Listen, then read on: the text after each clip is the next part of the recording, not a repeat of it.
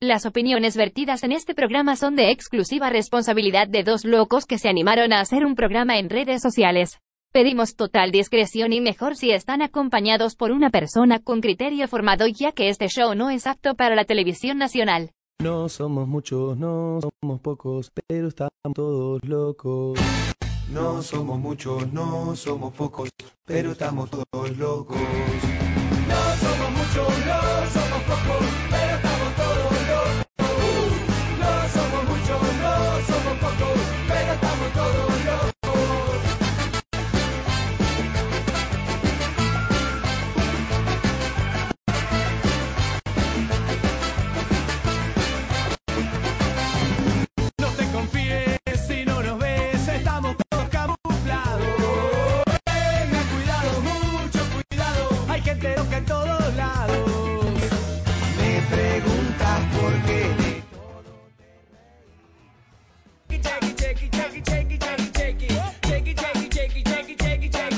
Buenas, buenas, buenas, buenas noches. Son las 22 con 37 minutos. Hoy no estamos con el compañero José Llorenti porque él lamentablemente está trabajando. Sin embargo, estamos ahorita con un buen, buena mesa total. Estamos aquí con Camilo Ugalde. Hola, Cami. Hola Gabo, hola Saray. Hola. Y también estamos con una nueva invitada en este panel que es Saraí Amorós, conductora de Ave ya la Culturas. ¿Cómo estás, Saraí? Gracias, con ganas de bailar. Gracias, gracias. Sí. Tengo ganas de Sí, hoy le estamos poniendo un poco más animada, ¿no? La mover música. el cuerpo. ¿No, eh? Claro, tenemos un tema medio intenso. No se puede negar, no se puede negar. Es- o Nos no. has traído a reggaetonear Oh, no. mal, Gabo. Claro, aquí, mal. aquí tenemos que hablar de reggaetón un poco porque, a ver, les contaré un preámbulo de lo que pasó la anterior vez. Estábamos hablando, teníamos que hacer una pequeña editorial con José y dijimos, bueno, hablaremos de este trap que llamó mucho la atención el año- eh, la anterior semana, propiamente, a que era un, un grupo de Santa Cruz que tenía, que hizo un trap. No, no tiene mucho que ver con el reggaetón, es una, un género posterior, ¿no? O sea, en todo caso. Pero que llamó más la atención porque tenía más eh, nuestro lenguaje. Claro, con nuestras palabritas, digamos. Claro, y con nuestras palabritas. Entonces, cuando empezamos a hablar, hicimos una pequeña parodia. Y medio que no les gustó a algunas personas, las cuales tuvimos unos comentarios entre positivos y negativos, las personas que entendieron, obviamente. Y dijimos que íbamos a hacer un, un episodio, que es el día de hoy, que íbamos a hablar respecto a este tema cultural que es el reggaetón, que nos ha parecido muy necesario hablarlo, ¿no? Mm. Por eso aquí estamos con ustedes, porque necesitamos que nos dislumbren un poco con lo que tenemos que entender un poco más, ¿no? Porque es, el reggaetón es, es machista por esencia o viene por otra línea, por ejemplo. Y ahí es donde dejo la primera pregunta. A ver, la Cami va a empezar. El, si el reggaetón es machista por esencia. Bueno, a ver. Mira, un poquito como que para ponernos en contexto, efectivamente, como decías, la semana pasada ha sido todo un show porque había un montón de comentarios, entre ellos yo incluida, Ajá. que era así, sobre cómo un poco organizar las ideas al respecto de, de que, bueno, pues eh, salió esta canción que era bastante grosera, pero que no es pues la única, ¿no? Mm. Y más o menos que gran parte del reggaetón que escuchamos y bailamos eh, tiene más o menos el mismo contenido con ciertos niveles de, ex- no, de cuán explícito es. Em, yo creo que el reggaetón, bueno, estábamos, estaba revisando justo ahí ah, para, para, el, para el programa y es una movida urbana bastante interesante, particularmente de Centroamérica, ¿no? En, Panamá, Puerto Rico, tal, pero no solamente eh, desde estas letras eh, totalmente sexualizadas, eróticas, etcétera, pero también tenían una vertiente eh, muy social, ¿no? Un, ritmo urbano de que venía desde los barrios, digamos, ¿no? Eh, particularmente periurbanos desde las ciudades, que eh, tenían cierto contenido de, de- de ciertas demandas, etcétera. Pero ya el reggaetón que se ha vuelto más mainstream y el que bailamos todos los sábados y viernes no es pues necesariamente el de protesta, ¿no? Sino precisamente esta vertiente que es mucho más eh, sexualizada. Vamos a dejarlo solo en ese término ahorita. Ahora, de si es machista por esencia, lamentablemente no solo el reggaetón, sino eh, cuando hablamos sobre la sexualidad en términos sociales y en general, pues hay una carga sumamente machista en eso. ¿No? Entonces el reggaetón solamente reproduce, ¿no? Musicalmente, como cualquier otro, otro género, porque eso también lo van a escuchar en trovas, en, Ja- en Mm. Joaquín Sabinas, etcétera. Eh, eso eh, es este mal, ¿no? Del- del- de, la sociedad que es pues el sistema patriarcal y obviamente cómo se expresa a través del machismo en diversas expresiones culturales, no solo la música. Es un tema bien interesante. Vos, Saraí, ¿cómo ves el tema de, de- del reggaetón acá, por ejemplo? ¿Cómo, a partir, digamos, de lo que hablaba Camila? O sea, algunas veces criticamos el reggaetón, pero otras veces salimos a bailar. O sea, existe una doble moral ahí muy Sí, fuerte. yo quiero empezar por ahí, porque creo que antes de, de hablar, digamos, de un de, de cualquier tema, hay que empezar por verse su propio patio, ¿no? Creo que eso es importante. Em, Saraí Amoros, que es la que va a hablar ahora, baila reggaetón. Ya. Yo bailo reggaetón. Me parece excelente. Eh, para mí eso es fundamental, empezar por ahí, porque me van a ver después bailando en, en glam, ¿no? Y van a decir, ah, tú, doble moral, ¿no? Claro. No, yo bailo reggaetón. Yo soy hija, tengo 30 años y soy hija de los 90, cuando los jóvenes de esa época estaban escuchando, a mí me gusta la gasolina, antes escuchamos a General, ¿no? Claro. El General, que fue uno de los Uno de los primeros, ¿no? A partir del general empieza a modificarse un poco el, el- este rap que era un poco más movido, ¿no? Entonces, uno contextualmente no puede escapar ni puede decir que porque ahora uno es mayor de edad y, y puede, eh, eh, digamos, decidir qué escucha y qué no, va a eliminar o va a, a borrar todos aquellos pasajes de cuando uno era joven, ¿no? Y salía a bailar sin contemplar ni analizar lo que estaba lo que estaba bailando. Eso es en primera instancia me parece interesante recalcarlo, ¿por qué? Porque hay una diferencia bien grande, en mi opinión, entre el que baila un género musical, el que va a bailar y el que concibe lo que dice el género musical o el género musical como forma de vida.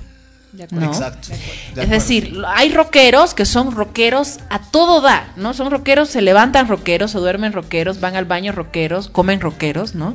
Salen rockeros. Pero hay gente que escucha rock, pero se viste de forma muy tradicional y no es rockero por eso. Es decir, una cosa es que tú vivas el género y construyas la cosmovisión de tu vida sobre la base de lo que dice un cantante, de lo que dice un género musical, de lo que hace un pintor, de lo que hace un performista, ¿no? Eh, el arte del cuerpo, el body art, entonces yo voy a mutilarme un dedo porque soy artista. así. Y otra cosa es evaluar, considerar, criticar, ¿no? Son cosas muy distintas. Entonces, en ese sentido, yo soy de las personas que evidentemente juzga críticamente este género musical y al mismo tiempo se divierte un montón bailando. ¿Por qué? Porque para mí el baile no tiene ningún tipo de color, no tiene ningún tipo de, de, digamos, de, digamos, de, de, eh, no sé, adjetivo. Yo no puedo decir que el baile es machista. Ah, que yo tenga actitudes machistas cuando bailo es otra cosa. ¿No? Que yo cuando baile reggaetón quiero bailar en la posición de la mujer sumisa que tiene que moverse en cuatro, es mi decisión. No es culpa del baile. El baile no me exige que yo baile así. De hecho, la sociedad es la que te exige que tú continúes estos parámetros que se muestran en los videoclips y sobre esa base tú tienes que seguir la moda, seguir cómo se baila, aprenderte la coreografía, ¿no? Y en ese ámbito estás en moda. Entonces, no es que el baile es machista. Yo, como sujeto que baila, asume una actitud machista o asume una actitud de mujer sumisa ante una propuesta así. Yo me acuerdo cuando salió el taxi, que des- desafortunadamente es de un cubano, ¿no? Me da pena, pero es así, de Osmani García. Y yo me acuerdo que yo me aprendí la coreografía de pie a pa, porque a mí me gustaba como la coreografía me hacía mover el cuerpo. No porque era súper sexy, sino porque la coreografía era una cosa así como zumba. Entonces era, era yo, yo, yo, yo, yo. Y me encantaba porque, pucha, me gustaba mucho mover los brazos, ¿no? Pero usted puede bailar reggaetón sentado en su silla. De hecho, ¿cómo baila la mayoría de los paseños? Antes de el punto culminante, una y media de la mañana. ¿Cómo? De verdad. A ver, manito, ¿no es? Sí. ¿No? Ta, ¿no? El, el beep ahí, tac, tac, ¿no? La otra, ¿no? Si te, estás bien empullado, las dos, tac, ¿no? Cada uno baila como quiere. Entonces, ahí decir que el reggaetón es machista por esencia, yo diría no. Es decir, no es el reggaetón el que es machista.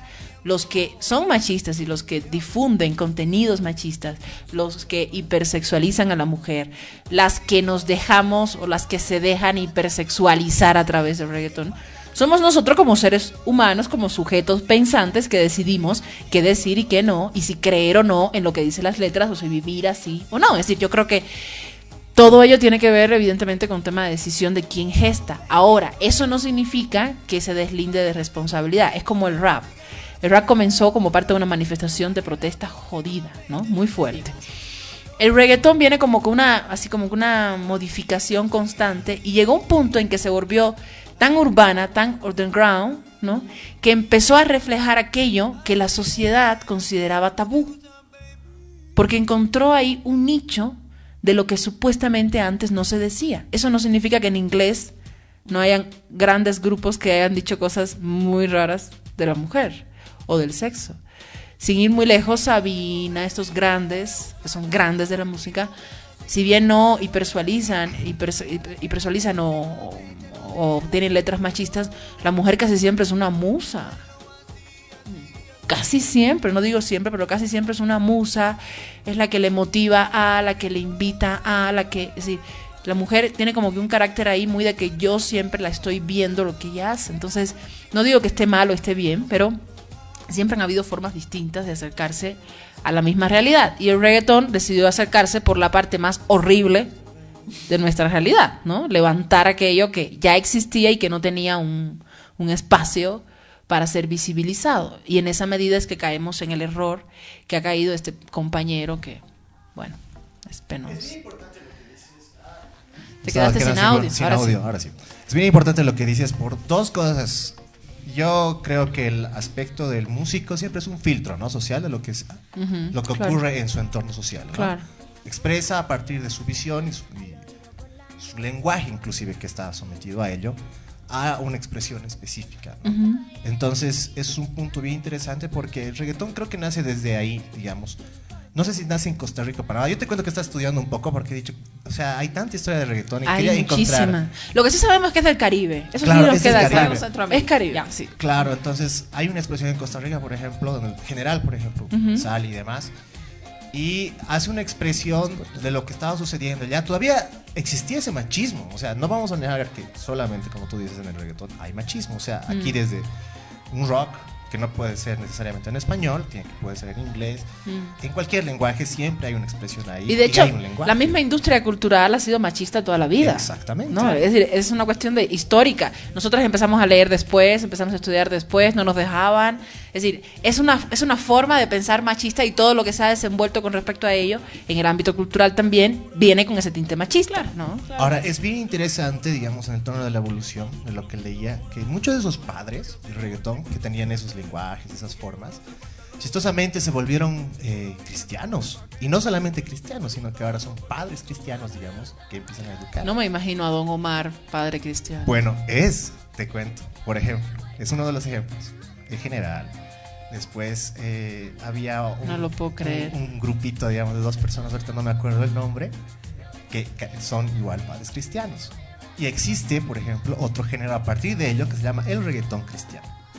Mm. Entonces ahí te das cuenta de que la lírica es totalmente diferente en contexto, como siempre, una representación de su entorno social a partir de un tema que esto sería la fe. Claro, pero eso no es el reggaetón el problema. Eso. Entonces, eso- esa es la pregunta de oro, ¿no? Ahorita estamos, cuando empezamos a atacar, digamos, a este reggaetón machista, que ese es el punto, ¿no? Decimos, tenemos que prohibir reggaetón, porque ya han habido muchas personas que han, hecho esa idea, ¿no? Hay que prohibir el reggaetón, prohibir, prohibir, prohibir, prohibir. Y hacen todo lo contrario, lo incentivan más, porque a nosotros lo que nos prohíben nos gusta más, en realidad. No, sí, pero es que no es una cosa de prohibición. Sí, no, digamos, no, no, pero por favor. ¿Qué? O sea, yo creo que... Ah, hacia- sí, me prohíbo y yo quiero más, claro. ya- ya. No, pero yo creo, yo creo que eso va Es más que es pero- excitante lo prohibido, ¿o no? No, sí, de Yo creo que No, como humanos lo que nos excita más, nos- o sea, es lo que nos prohíben más, ¿no? Claro, la, Entonces- la lógica no es esa, nunca es esa. es- toda la vida sale mal, ¿no? no, pero, a ver, mira un ejemplo, el rock ¿qué? and roll. El rock and roll en sus principios era prohibido. Por Sí, ejemplo. obvio, no por eso digo, es- está Pero- mal intentar pero- cerrar algo prohibiéndolo, obviamente Pero la ha sociedad va a ir más y se va a impacto, suertir, obvio, y, y sí. A mí una cosa que me parece súper interesante de lo que decía Saraí es de que el reggaetón encontró un nicho. Ahí, Claro. perfecto. ¿no? O sea, ¿quién hablaba, por lo menos en, en la música en español, sobre eh, la ¿Quién hablaba mal antes? A ver. tan, tan así, ¿no? Y además que viene con un ritmo que acompaña ese concepto, que obviamente tú no lo bailas así a tres metros de distancia, ¿no? Claro. Entonces, cuando sumas esos dos componentes, obviamente el reggaetón se convierte en, este, en, en- en esta movida que es mucho más eh, sexual, ¿no? Pero ahí yo creo que hay que hacer una distinción eh, interesante, ¿no? O sea, cuando tú, ustedes hablan sobre eh, el reggaetón y, por ejemplo, así, que, que- que sean los, los, ¿cómo se llaman? Los padres cristianos y demás, eh, hay que hablar un poco sobre cuál es el rol que asume la mujer, o sea, que vemos que asume la mujer en, en- en el reggaetón, porque es donde más nos, nos, nos raya, ¿no? Por eso nos ha rayado tanto la Kunumisita, porque era precisamente cuál era el rol de la mujer en esa canción, ¿no? Y ese rol de la mujer, o sea, que es básicamente el objeto de, de admiración a veces, porque a veces es el objeto, eh, es un objeto sexual, no es un sujeto sexual. Ahí me parece interesante, por ejemplo, canciones de reggaetón donde la mujer, o sea, estamos hablando del nicho sexual, pero la mujer tiene un rol de sujeto. ¿No? Y ahí a mí me parece brutal. O sea, ya, perfecto. Entonces estamos entrando en un espacio donde eh, a partir de la música podemos no comprender, pero acercarnos a la sexualidad, que ya de por sí ha sido un tema tabú en muchos años, ¿no? Y en- particularmente en anteriores generaciones, pero lo haremos del- desde las bases de igualdad, ¿no? Por ahí es más o menos donde yo creo que deberíamos empezar a, a exigirle cosas al reggaetón. No, no pretendiendo que, que se deje de, de- de- de- de escuchar o que dejemos de bailar o que dejemos de, de lado este ritmo, porque bueno, pues ha unido latinoamericanos de una manera más interesante que otros géneros. Sí. pero eh, sí pensando en, bueno, ya no manifiestos eh, que se llama feministas en letras de reggaetón, pero sí abordando la eh, a las personas en general en su sexualidad de una manera mucho más responsable, libre. Es un tema que se ha discutido harto y, que de hecho se ha convertido en una propuesta interesante tomando como ejemplo, eh, hay miles, ¿no? Ahora hay mucho más que antes, pero en sus inicios Ivy Queen, por ejemplo.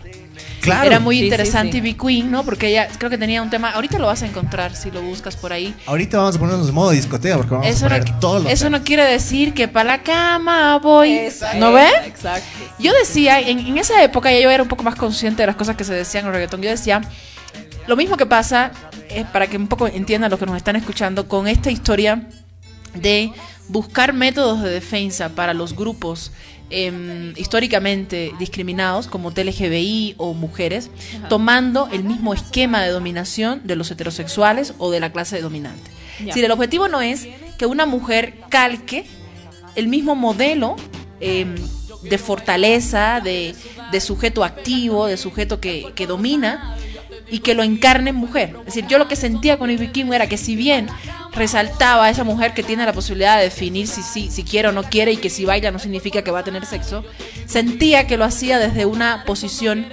no mujer, desde una posición muy masculina, desde una posición mujer masculina por la forma en la que Ivy Queen evidentemente decidió abrirse campo, abrirse espacio y dominar ese... Ivy Queen es una mujer que parece surrealista. Es de la mujer, de- una de las mujeres que tenía las uñas más largas del mundo, que no se podía bañar sola, ¿no? Y yo decía, bueno, es llevar un extremo un elemento que forma, forma parte de la feminidad.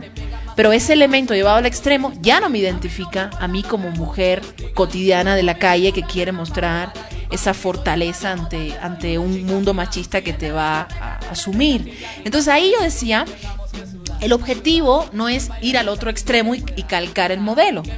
El objetivo podría ser proponer, sobre la base del reggaetón, si estamos hablando del mismo género, canciones, letras que no tengan necesidad de llevar al extremo el lenguaje popular ni el lenguaje suburbano.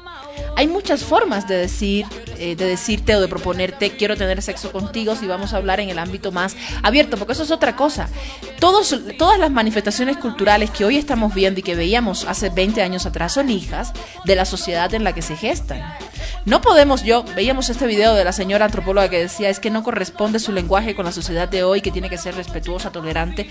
No, la sociedad se ha degradado y siempre van a aparecer eh, manifestaciones que muestren ese nivel de degradación como en su época había manifestaciones que mostraban el nivel de excelencia de la sociedad, muy elitista, evidentemente. Entonces, si tenemos una sociedad que se ha degradado en valores, y no por culpa del reggaetón, es una sociedad que se ha venido degradando por otros elementos, es evidente que aparezcan manifestaciones reflejos de esa realidad. Entonces, los jóvenes de hoy, yo no le puedo pedir a un joven que tiene 10 años que escuche antes de escuchar a Bad Bunny a Juan Luis Guerra. Porque ya él no tiene esos referentes. Es decir, le estamos pidiendo que él sea una generación antes a la que él está.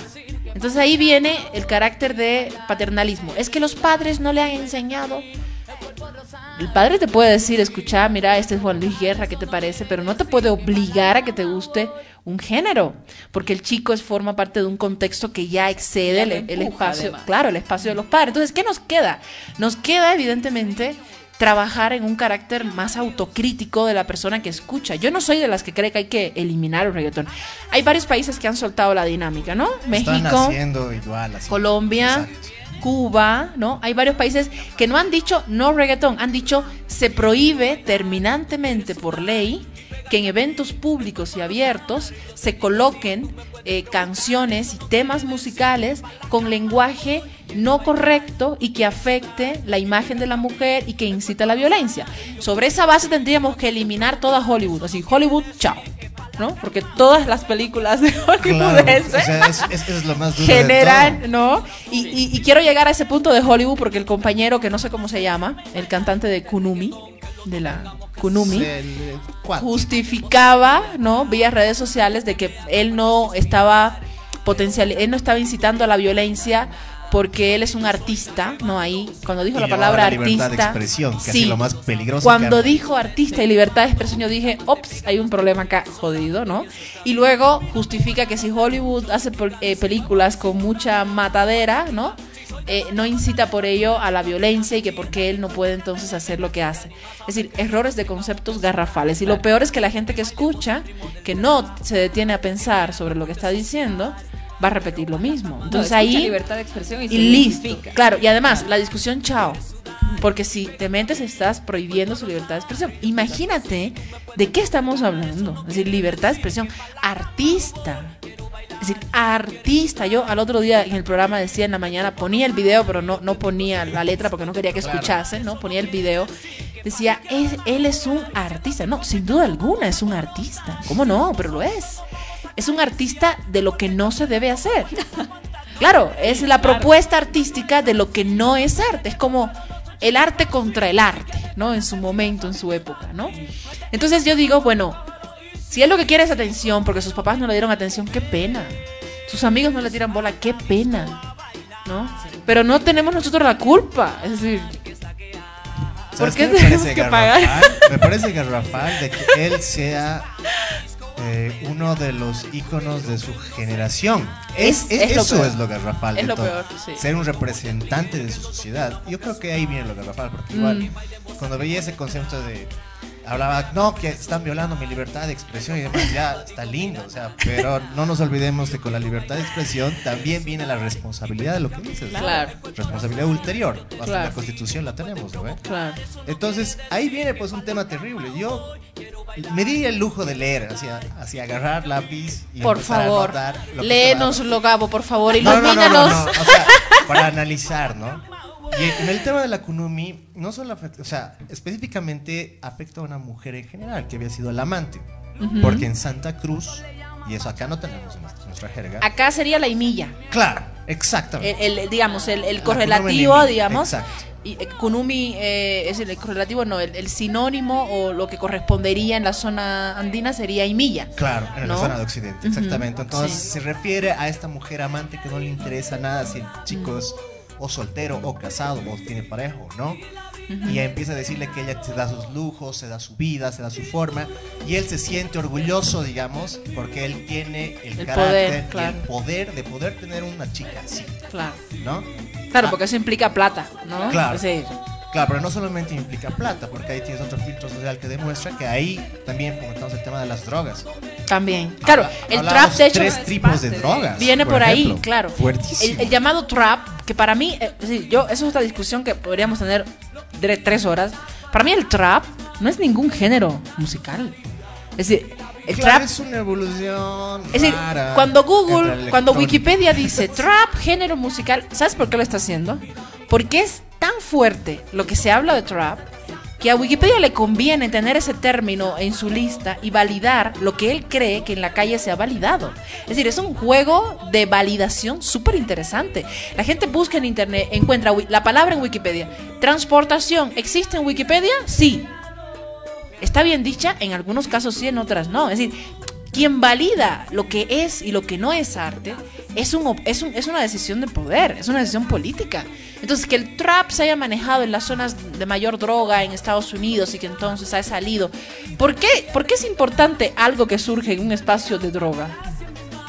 Porque la droga se expande, porque la cultura de la droga se vuelve Se moda, normaliza. se normaliza. Pero Entonces, sobre hegemonía. entonces, claro, Eso, entonces- eso es lo más terrible de todo. cuando tú agarras un producto así y lo conviertes en un producto cultural, estás jugando con las mentes de todos aquellos que sienten la necesidad de leer en Wikipedia que existe trap para validar lo que hacen. Entonces, este chico tiene evidentemente la validación, ya está, ya está hecha. Claro, es que tiene una validación de su, de su círculo social, pues como te digo, Claro, o sea, ya está, ya está. Cuando dice eso, representa, digamos, o puede ser inclusive, eso yo pensaba, ¿no? Puede ser la historia, o su historia, o la historia de un amigo, ¿me entiendes? Porque muchas de las canciones que han pasado también, Mm. el tema de líricos, son historias reales que han sucedido, y eso no lo vamos a negar.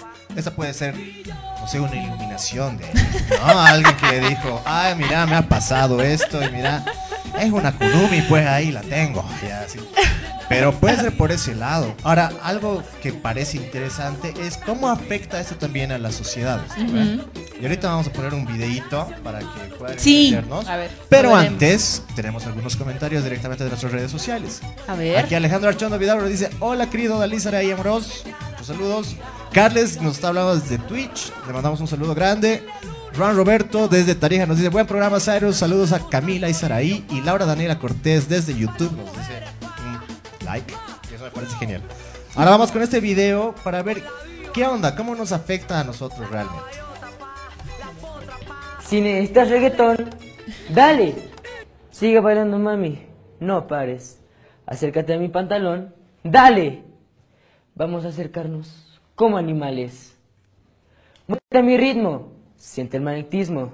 Tu cadera y la mía. ¡Boom! Hacen un sismo. Ahora, da lo mismo. El amor hoy es tu ritmo. Diciéndole que no al que viene con romanticismo. Y hoy estoy aquí imaginando. Sexy baila y me deja con las ganas. Y hoy estoy aquí imaginando. Sexy baila y me deja con las ganas.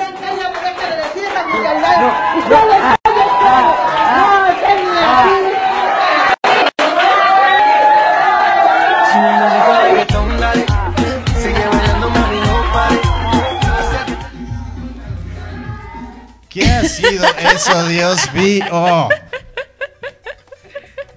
A ver, necesito unas explicaciones. ¿Qué tal, Cami? A No, ver. pues no, ahí ¿Qué está ha claro. sido eso, por Dios? No, pues no. Es, Es una a ver, son naturalización dos del cosas. No, sí, obviamente es una naturalización, eh, ya has visto desde qué edades, pero además o sea, es este tema de escuchar las letras del reggaetón sin la música pegajosa que te hace bailar. Con esa hermosa prosa, Ah, ¿me entiendes? Es otra cosa, Así. es otra cosa, claro. Mucho De deleite, yo creo.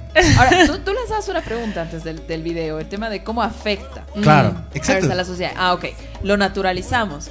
Pero no solamente naturalizamos lo explícito de sus letras, ¿no? Naturalizamos y bueno, reafirmamos lo que ya es parte de la sociedad, que es precisamente los roles sexuales. Claro. ¿no? Y eso, eso es preocupante porque también lleva a esta contribución a cuál es cuál debería ser la representación de las mujeres dentro de cualquier expresión cultural, ¿no? Particularmente dentro de, de- de todos estos géneros, géneros que son los más vistos, más escuchados eh, y los que presentan videos que son boom, que son moda, que todo el mundo quiere ser, que ¿no? Entonces y que además los van ahora se va viendo desde que son desde que somos muy Claro. ¿no? Entonces ahí yo creo hay un documental muy muy bueno que está en YouTube y está en Netflix que se llama Misrepresentation. Es increíble porque justo, bueno, si bien es un documental gringo, pero y, y nace de todos estos videos de hip hop y demás, que bueno, que se parecen muchísimo, ¿no? A los videos Sí. de reggaetón latino. Pero lo que pasa es de que te va analizando cómo la representación de las mujeres en los medios, ¿no? O sea, y particularmente eh, a través de los videos musicales que son que bueno ya ha habido recientemente Hay hablar de un eso. show de, Sí. con Maluma y, y todo el video cuatro babies. exacto y etcétera Mm. entonces el eh, cómo, cómo las mujeres una vez más no o sea no importa el género que se ponga de moda, no importa qué expresión cultural se toque, no ahí estamos como objeto a ser eh, y con cierto rol que cumplimos, ¿no? Que es totalmente de satisfacción ajena, porque ni siquiera es satisfacción propia, o sea, ni siquiera estamos hablando así de un Nunca tema nos de- esperan, ¿no? No, pero no, ni siquiera es como que vos que quieres, vos que necesitas, no veo. no, no, no, no. Ahí es, o sea, yo tengo una cama llena de mujeres así en, en Mm. calzones para hacerme a mí macho, ¿no? O sea, y darme toda la pose de pavo real posible. Que yo la verdad digo, así sinceramente, así hablando, hablando, hablando entre, entre, entre cuatas, ¿le dará toda la noche para tanto? Así realmente yo No, igual. me pongo a mirar a no. Maluma, le veo así de arriba abajo, lo analizo y digo, Maluma, tú debes ser así medio medio, ¿o no? ¿O no? ¿Qué crees, Gaber Gabo? A ver. No creo que aguante tanto, la verdad. No, no sé si es un tema, una pregunta capciosa. Rojo está. O creo que es una pregunta un poquito fuerte para mis santos oídos. Ah, claro, ahora sí se ofende. Claro. Los hombres también podemos ofendernos, por favor. Déjame que te cuente esta historia. No, mentira. Pero más allá de ello, digamos, lo que dices, es que es cierto, o sea, hay un problema de egos ahí muy fuerte. Yo creo que los, los hombres, y eso lo digo, siempre lo he dicho, nosotros tenemos un problema del ego muy duro. O sea, lo único largo que no podemos decir algunas veces es creo que el tamaño del cáncer que tenemos del tumor, porque después lo podemos alargar cualquier cosa. Así, literalmente. ¿No? Sí, y, eso, y algo eso- así. y eso es lo más rudo de todo, ¿no? No, yo creo que eso inclusive eh, refleja, y, y- y tocando un poco lo que decía Cami en temas de, de cómo visualmente se presenta, refleja problemas de, de personalidad muy fuerte. ¿no? Porque cuando uno necesita eh, depender de otros cuerpos para levantarse el suyo, es porque ahí el problema está en tu mente. ¿sí? Yo no conozco a Maluma y la verdad es que no, no, no, no- quisiera tener el gusto de conocerlo, de hacerle una entrevista en Aviara Cultura. Creo que no sería muy taquillero, ¿no? Sería interesante. No, no, sé, no sé si me iría bien, ¿no? Estaría midiéndole a ver si le alcanzo, ¿no? Con las cuatro babies, ¿no? Claro. No, literal. Pero, A ver, haz dos. A ver, Sí, a ver, sí. a ver. A A una 15 minutos, caminadita, a una caminadita. 15 minutos con- No, sé, no sé la verdad. A lo mejor en su infancia él necesitaba. Es como estos chicos que tienen guardaespaldas en el colegio, ¿no? ¿No? Es, es más o menos la misma dinámica, pero entre hombres. Claro. Necesitas de la presencia de una. Además, lo otro es las mujeres que le ponen. Pucha, que ninguna de nosotras sentimos que en algún momento podemos acceder a ese casting. Es decir, es impresionante. claro. no es ni que quiere, ni que quiere sentirse, ni que quiere sen- hacer sentir bien a la mujer de pueblo. Nos hacen sentir peor. Porque además de que tiene cinco alrededor, de todos colores, porque la idea es ser, ser arcoíris, ¿no? Ninguna de las cinco se parecen a mí. Entonces yo tengo dos problemas. Uno, nunca voy a llegar a estar con Maluma. Dos, no tengo el cuerpo para llegar a estar con Maluma. Entonces me crea un problema de identidad si yo uso eso como modo de vida y de identificación ante un público. Cosa que no pasa del todo con la cultura del hip hop, por ejemplo. ¿No? Yo tengo una prima que es la más cercana a lo que a lo que yo hago, que baila hip hop en España. Es muy fuerte la cultura hip hopera en España. Entonces ella qué hace? Imita evidentemente a, a las que le han antecedido y se pone pantalones anchos, una cadena por aquí medio medio falsita, una cosa súper ancha, entonces tiene que verse el volumen del cuerpo cuando se mueve, ¿no?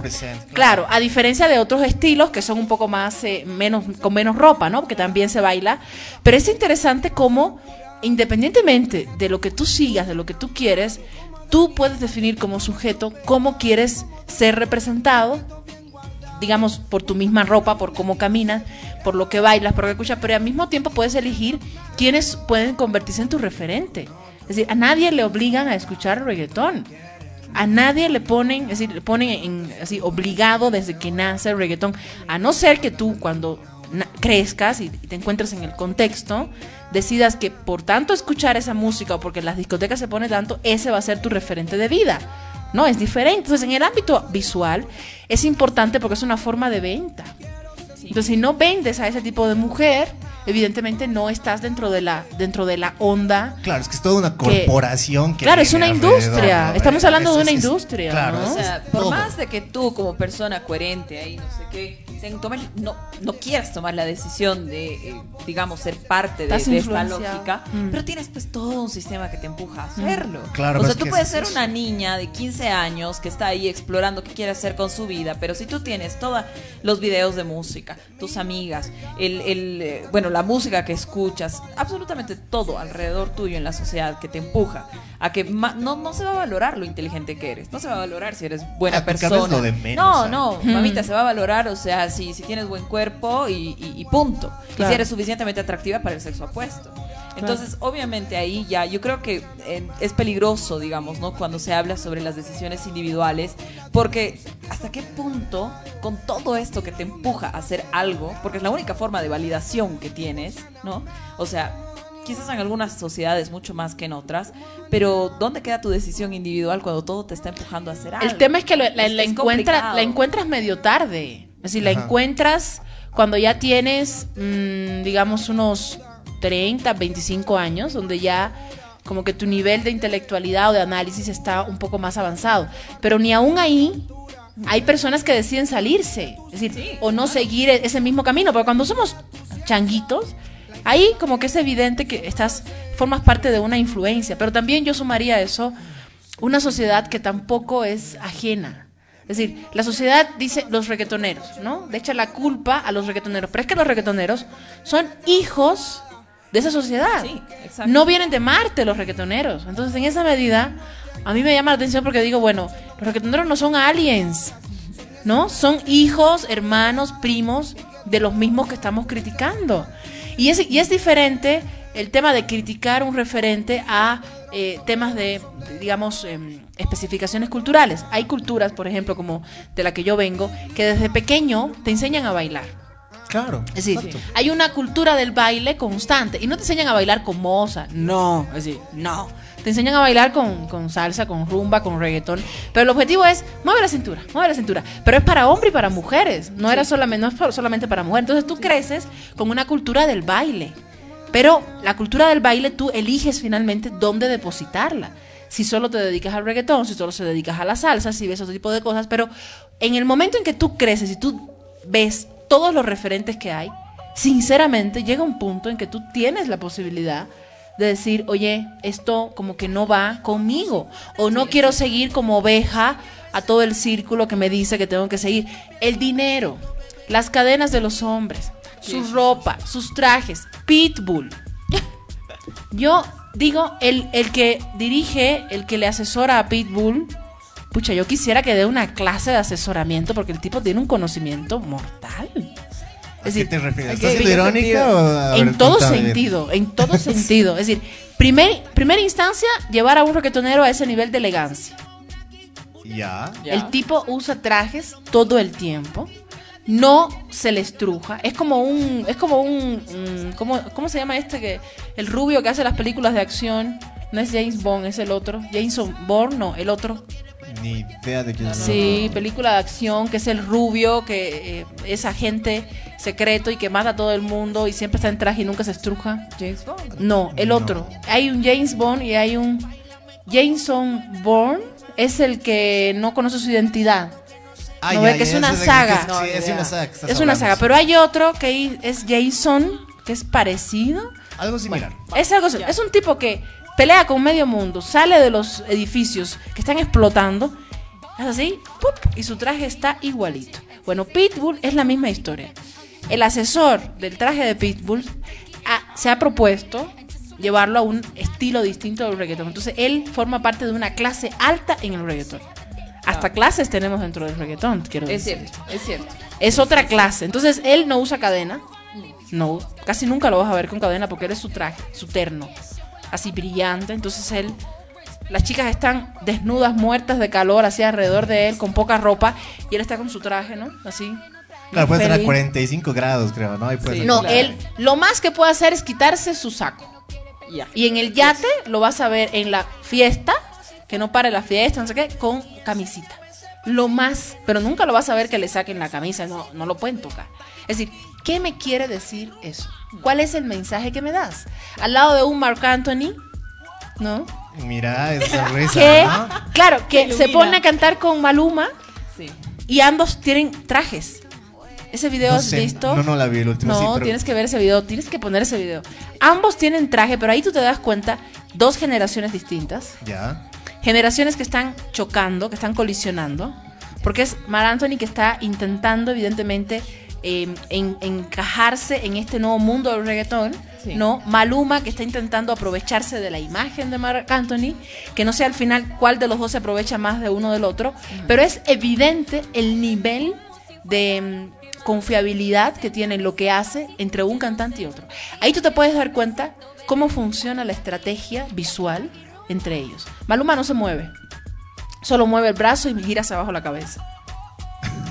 No, tienes que No, buscar el video. hay que ver ese video. Sí, vamos, vamos es a impresionante. otra- una y el Mar Anthony es lo suyo, mueve su cuerpo, es como que no ve, es, es, es la cultura todavía del Claro. bailar, del disfrutar el baile. Sí. Y el otro está así, lleva con su súper saco de así con sus pieles y y Mar Anthony está con su camisita y su saquito y está haciendo. Es el de. mm, ¿Cómo se llama?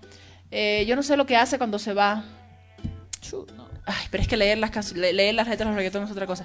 Es la que dice. Nos que- ah, Felices los cuatro. Ahí está. Ay, ay, ay. Ah, el- Felices el los cuatro. Felices los el remix de Cuatro, Felices está. los cuatro. No, como es, Ah. es ese video hay que así.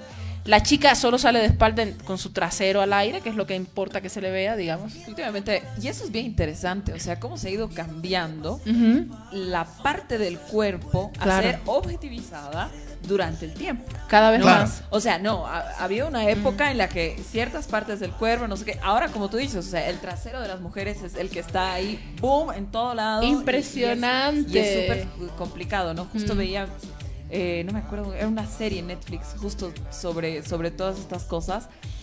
Y a los peligros, ¿no? Que se someten muchas mujeres Mm. por el tema de los implantes. Claro. ¿no? No, claro, De- y eso- y eso no de- queda acá, o sea, no, o sea, fatal. O sea, Imagínate Santa Cruz, hay, hay- no, no, no, no, temas no, o sea, terribles. Por eso, entonces ahí, ya una vez más, perdón, mi, mi, mi, mi- lo que más me indigna, si quieres, de todo esto es la objetiv- objetificación de las mujeres. Pero, como tú decías, también hay este componente de clase Mm. bien importante, ¿no? Que antes, o sea, yo me acuerdo que cuando yo estaba en colegio era pues el tema de los bling bling, ¿no el- los diamantitos y que todo esté así como que brillando y no sé qué. Entonces, eso demostraba cierto nivel, ¿no? Claro. O sea, de- No es cualquier reggaetonero. Exacto, No es el que está empezando.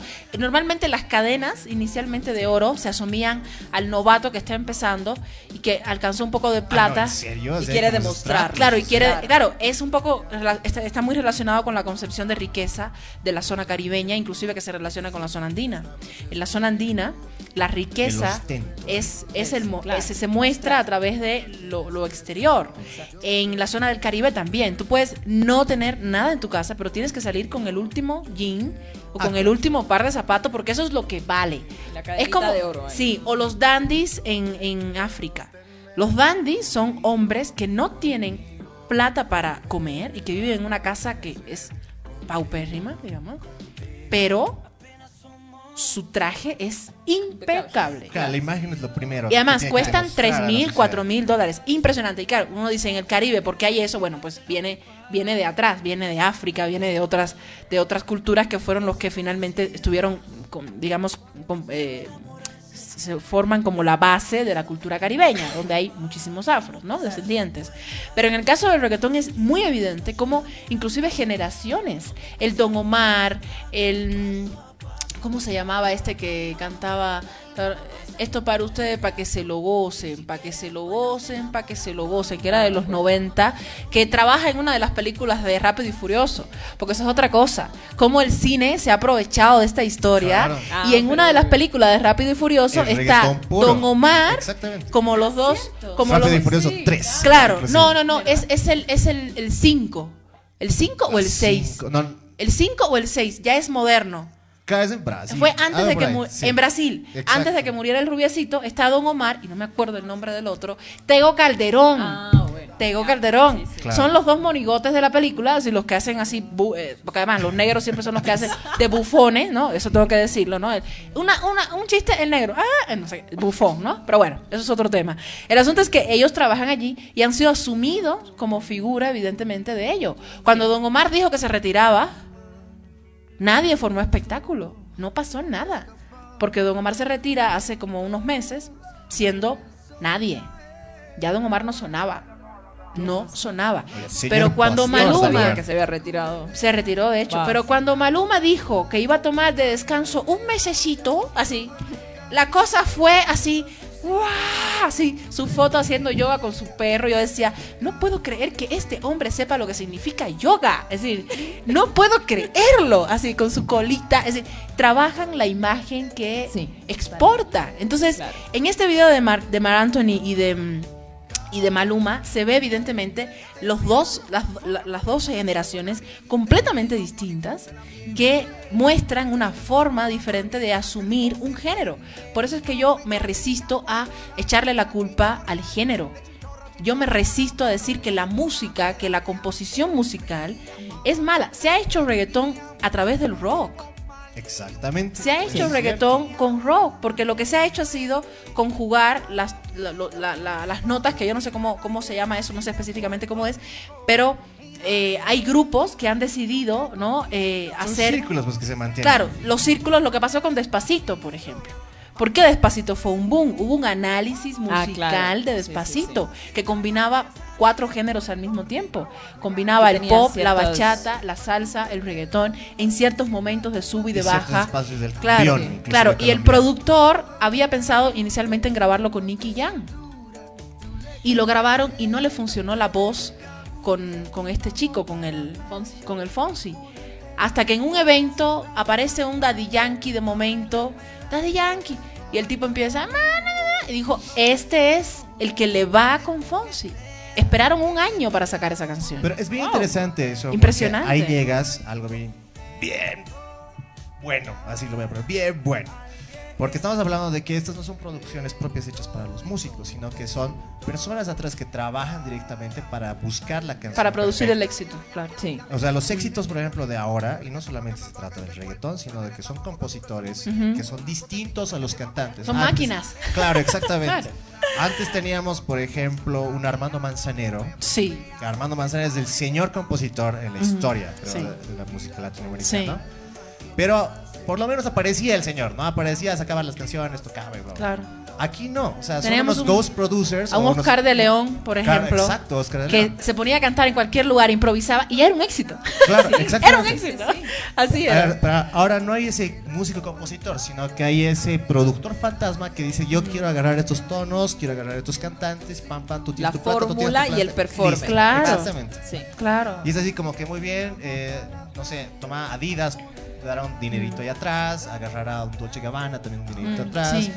Hasta un perfume te puedo decir que le puede entrar Claro. un perfume ahí Claro. atrás para que empiece a hacer la formalización de la, lo que es el producto final. Por eso es que Y para mí, para, sí, mí el reto está ahí. total. Para mí el reto está ahí. En el momento en que la industria reconoce cómo puede sacar plata, sacar rédito de eh, un fenómeno que ha sido creado en, en la zona muy suburbana y lo industrializa. Y al en el momento en que lo industrializa, ¿qué significa? Que lo vuelve en un producto que puede, eh, puede hacerse como hacemos zapatos, como hacemos celulares. Es decir, en un, un- un producto que tú ya piensas mecánicamente cómo hacerlo y lo haces. Es decir, aquí la inspiración del artista, chao. Ya no hay. Claro. No es un tema de musa, es un tema de que no existe la calificación de artista que conocimos tradicionalmente. Yo no quiero decir que tiene que mantenerse, pero tiene que al menos respetarse la creación propia.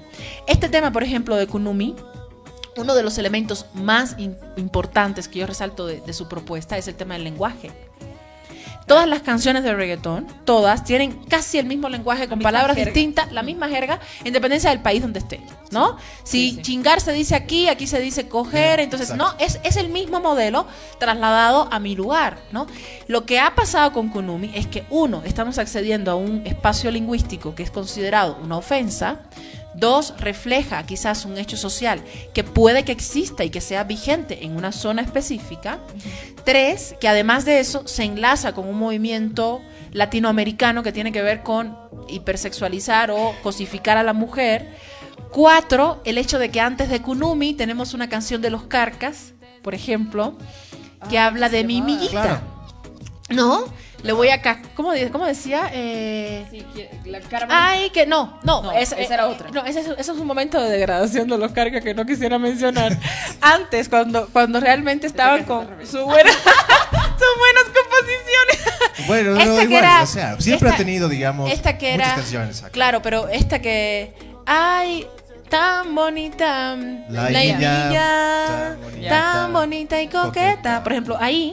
Yo no, yo no, al menos yo no siento que Imilla está utilizado para ofender a esta Imilla. Es una Imilla que le ha roto el corazón a este Claro. cantante. Y es una Imilla Eso de cierto, cariño. eso es cierto, sí. Entonces, cuando yo me encuentro con una Kunumi que abre las piernas y que está esperando que el, el- el- el hombre así vulgarmente le, le ponga su semen, yo digo, ¿esta Kunumi es consciente de lo que significa ser Kunumi?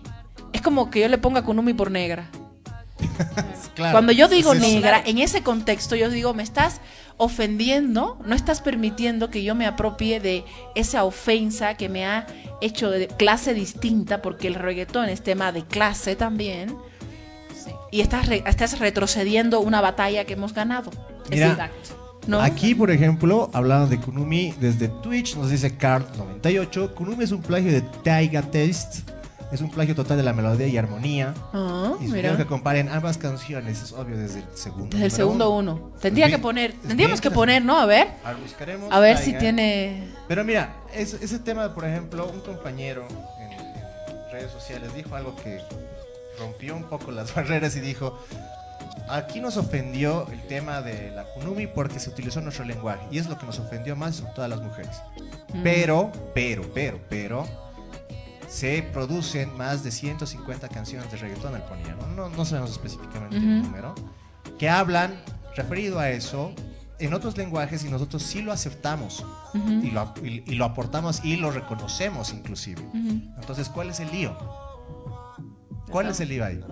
Yo creo que hay dos cosas, ¿no? Por un lado de que obviamente tu cercanía con el lenguaje, los símbolos, etcétera, permite de que comprendas Claro. mejor, ¿no? Lo que está pasando. Claro. Y ahí, por un lado, eh, sí, el tema de la economía es, un- es una cosa, pero también el nivel de, de, de lo explícito que fue esta canción Ujú. eh, es también un tema que no estamos acostumbrados en general en la sociedad boliviana. ¿no? Exactamente. Bajo otro tipo de códigos, que son la jerga caribeña, por así ponerlo, pues se nos pasa, digamos, ¿no? Como que no lo terminas de entender, lo Mm. Porque no te- no te bailas, toca. No te toca, exacto. Claro.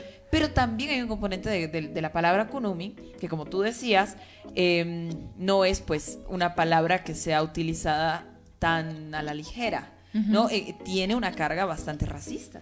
Claro.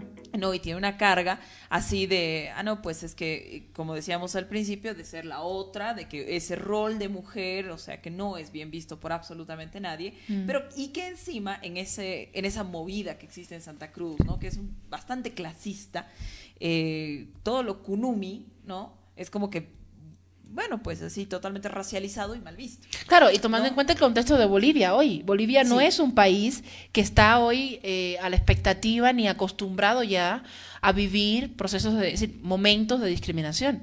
Si bien continúan las, las acciones de discriminación muy fuerte, Sí. de otra manera, de forma más sutil, como lo quieras ver, nuestro país ha venido por un proceso muy marcado en el que el proceso de discriminación ya es visible, ya es al menos reconocido como penado, ¿no? Claro. Entonces nosotros estamos imbuidos en una sociedad en la que ya puede detectar, se le prende la luz cuando hay un acto de discriminación. Eso no significa que se hayan eliminado, pero al menos que somos más conscientes que antes. Entonces, el hablar de una kunumi hoy no puede tener el mismo efecto que hace 12 años atrás.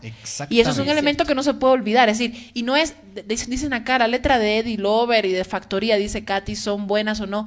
No, pues claro que no. Denigran en cualquier contexto. Es decir, si vamos a, a- a Guatemala y conocemos las palabras que se utilizan para eh, denigrar a la mujer, para eh, ofender al que es del campo, como en el caso de Perú, por ejemplo, con la chicha y todo ello, que es un fenómeno súper interesante, también Sí. nos tenemos que sentir mal, ¿no? Claro. Porque evidentemente eh, están ofendiendo a alguien. Ahora bien, el asunto es cuando una herramienta cultural decide tomar un elemento que ofende para reivindicarlo y hacerse de ese elemento propio y levantar la estirpe de una clase social o de una raza o de una etnia, más que raza, como sucedió con el rap.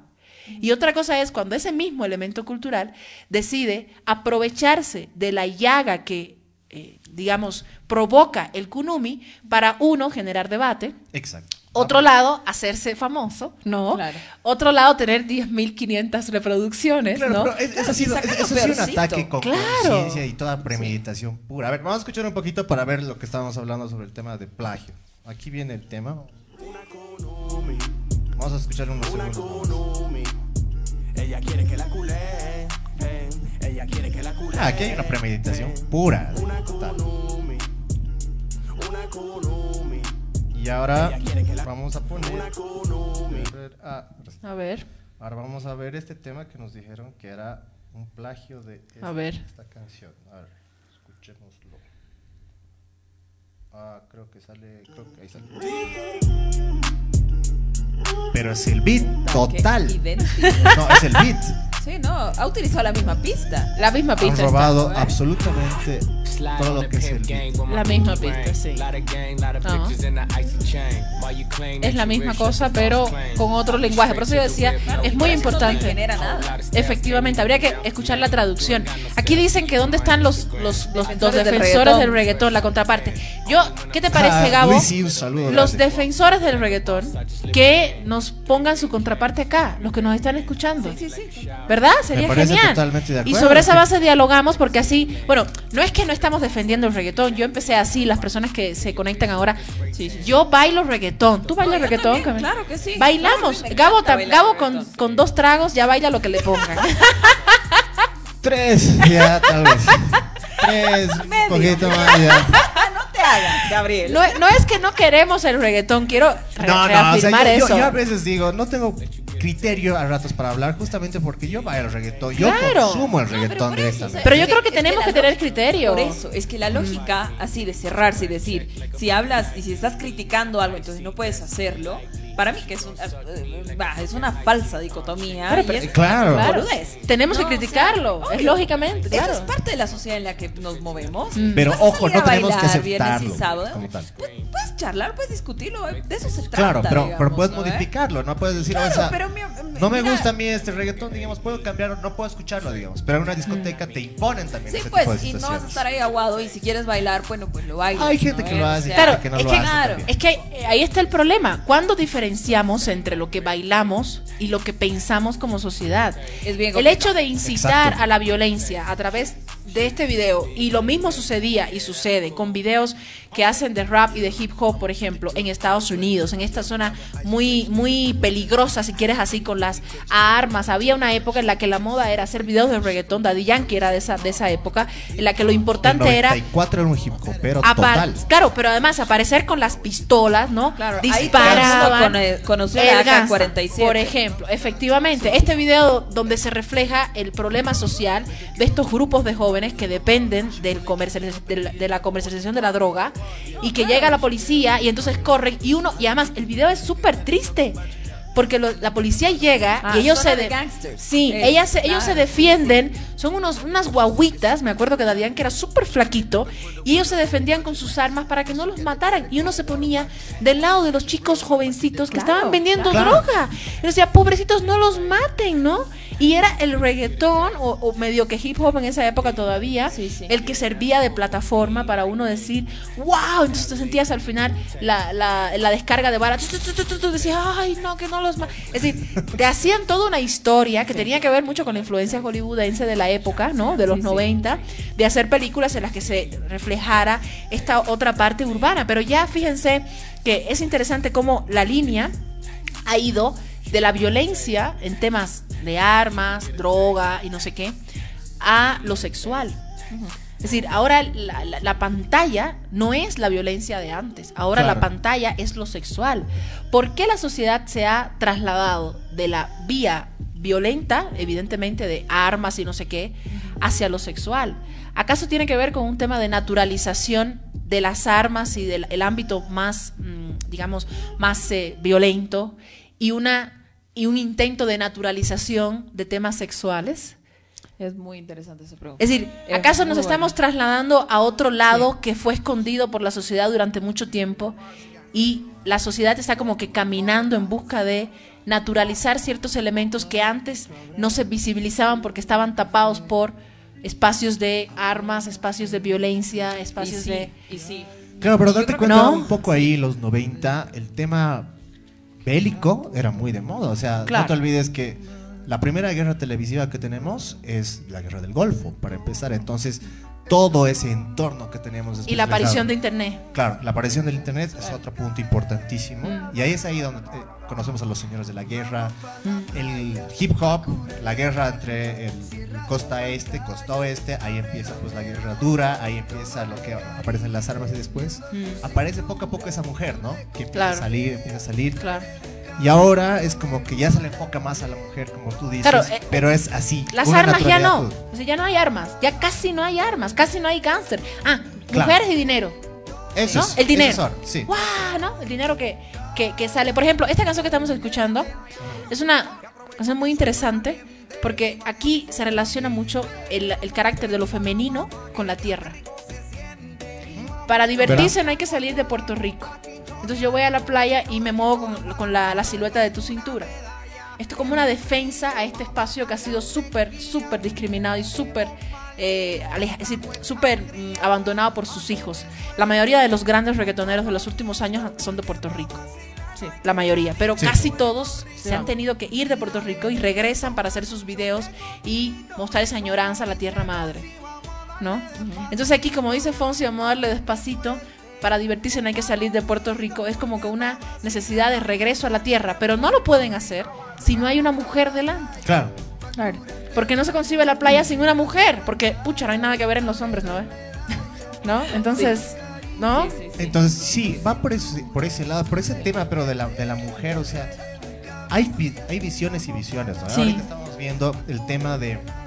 eh, Están calientes las redes, ¿Cómo Gabo. Tienes que leer eso. no, es que están hermosas aquí las redes sociales, hablan de todo, así, totalmente. Creo que comentan uno con otro, lo lindo de estas redes sociales. Nos dejan a nosotros En afuera. hace rato y estamos atrás hab- hablando. Bueno, aquí tenemos a Juan Carlos que dice, Juan Carlos, cámate por favor. La primera- hablando, creo que están comentando entre ellos mismos. La primera guerra televisiva en vivo fue la de Vietnam, dice. ¿No? Eh, no, ha sido una de las unas documentales, pero en vivo, en vivo que hemos tenido televisivamente, sí fue la del. Claro. Y esa Vamos, es la más estudiada. de buscaremos el dato aquí para Juan Carlos. Es Sí, pero además hay toda una construcción de esto durante la Guerra Fría y después, ¿no? O sea, de- del enfrentamiento con armas, ¿no? Sí, y después con todo claro. el tema de los, del- de, los gangsters en, en- en Estados Unidos. Fue muy fuerte, Padrino, claro. Toda esta movida de que además de, de mostrar armas, mostraban pues el poderío. Claro. Entonces, eso es lo que se quería y establecer. un poderío más masculino. Exacto, totalmente. obviamente, obviamente, Mm. ¿no? Entonces ahí las mujeres, el rol que cumplían las mujeres no fue, o sea, sí estaba sexualizada, pero no en, en- en ese punto, ¿no? O sea, no al punto en el, en, el, en el que estamos ahora. Yo creo que también tiene mucho que ver con, eh, después de los movimientos que existan por los derechos, por la, bueno, la, la conquista de derechos civiles después de los Ujú. 70 en Estados Unidos, entonces tiene que haber pues un proceso de desmontaje Claro. para estos para todas estas luchas, ¿no? Porque si no, o sea, como más las las, las, o sea, las obvias, digamos, Claro. ¿no? Las sobrepasas en tu sociedad. Pues entonces, dentro de todo, así como para, eh, por ejemplo, después de la Segunda Guerra Mundial, de la Segunda Guerra Mundial, donde las mujeres ocupaban cargos de, de trabajadoras, ¿no? En las industrias, en las fábricas, etcétera. Entonces viene el proceso de desmonte a través de buscar la imagen de la mujer en como ama de casa, ¿no? Y bueno, el boom de los electrodomésticos y no sé qué. Pues después de los 70 que son un, un punto fuerte, hablando culturalmente en Estados Unidos, que, bueno, lo vamos a entender como la hegemonía cultural. Entonces, todo el proceso de desmonte después de eso viene pues con la sexualización también. Claro. ¿no? Entonces ahí ya hay un nuevo, una nueva forma de cuál es el rol que tiene que tener la mujer y que peligrosamente busca el empoderamiento de la mujer, que rescata eso desde de los movimientos sociales, porque claro, las mujeres querían tener voz, las mujeres querían votar, las mujeres, ¿ah? pero entonces te rescata el empoderamiento a través de la sexualidad. ¿No? Entonces, claro, ahí ubicas toda la, la- la historia de las femme fatal, ¿no? Ujú. Claro, eres una mujer que tiene voz, que tiene peso y que pisa fuerte en tu sociedad, si es de que eres una claro, pues una Barbie que está ahí por por, en- o sea, que puede llamar al, al hombre que le dé la gana. Pero fue un proceso, fue un proceso No, doble, es- es porque en la Segunda Guerra Mundial, cuando ya se acaban los hombres y no hay quien trabaje, no hay Sí. quien empiezan a hacer de enfermeras, Pero no empiezan a solamente de jugar, enfermeras, sino que trabajan en fábricas. trabajan en fábricas, Sí. pero O sea, ese momento fue un momento culminante porque ahí aparece la famosa garzona, que también se enlaza con el tema de la moda y con el tema de el- el- el- el- la batalla que ganó la mujer con el uso del pantalón Sí. sí, que sí, antes la mujer no usaba. Entonces, ahí ganamos una batalla. Después el pantalón se volvió una prenda femenina. Lo mismo que pasó con los tacones. Los tacones eran de hombres inicialmente. Las mujeres agarran la batalla. Después, ¿qué hacen? Nos vuelven a, eh, a- asumir. Entonces el tacón se vuelve un, un- una- un- un elemento que exige. Ya no es una batalla ganada, no, es un Claro. elemento que es obligatorio. Fíjate cómo ganamos una batalla y nos los revierten. Sí. ¿no? Sí, sí, sí. Entonces ahora estamos en ese proceso de revertir. Ganamos una batalla televisivamente, ganamos una batalla votando, porque lo- logramos votar, ganamos una batalla que nos dejaran estudiar, ganamos una batalla que nos dieran derechos como mujeres divorciadas. Entonces ahora nos vuelven a revertir el asunto, ¿no Sí, ves? claro. Y estamos así totalmente de, de- de lo, de, lo que, de lo que logró este Chanel, me acuerdo, con la moda revolucionando y que por primera vez se vio el escote de una mujer. Ahora el escote de la mujer es obligatorio, ¿no? Entonces es como... es eh, parte de la ¿qué construcción de la feminidad. Claro. ¿no? Entonces, ¿qué, o sea, incluso se vuelve tan complicado el definir qué es mujer. Eso es otra bajo, cosa. bajo, bajo lo La que estamos. universal. Claro, ¿no? Pues, Sí. o sea, bajo, bajo estos nuevos conceptos y bajo estas presiones y etcétera. Entonces, claro, o sea, la hipersexualización de la identidad femenina. O sea, ya eh, te genera, pues ahí.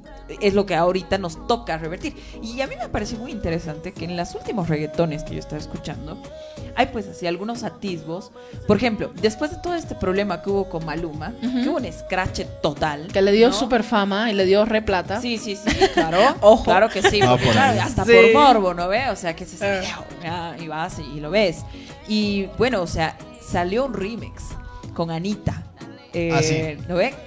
Entonces, claro, en ese remix, entonces la mujer ya dice, em, eh, Yo deja quiero atrás el machismo, tú y yo somos lo mismo. Sí. ¿no? Entonces, claro, es toda esta nueva, no sé qué tan...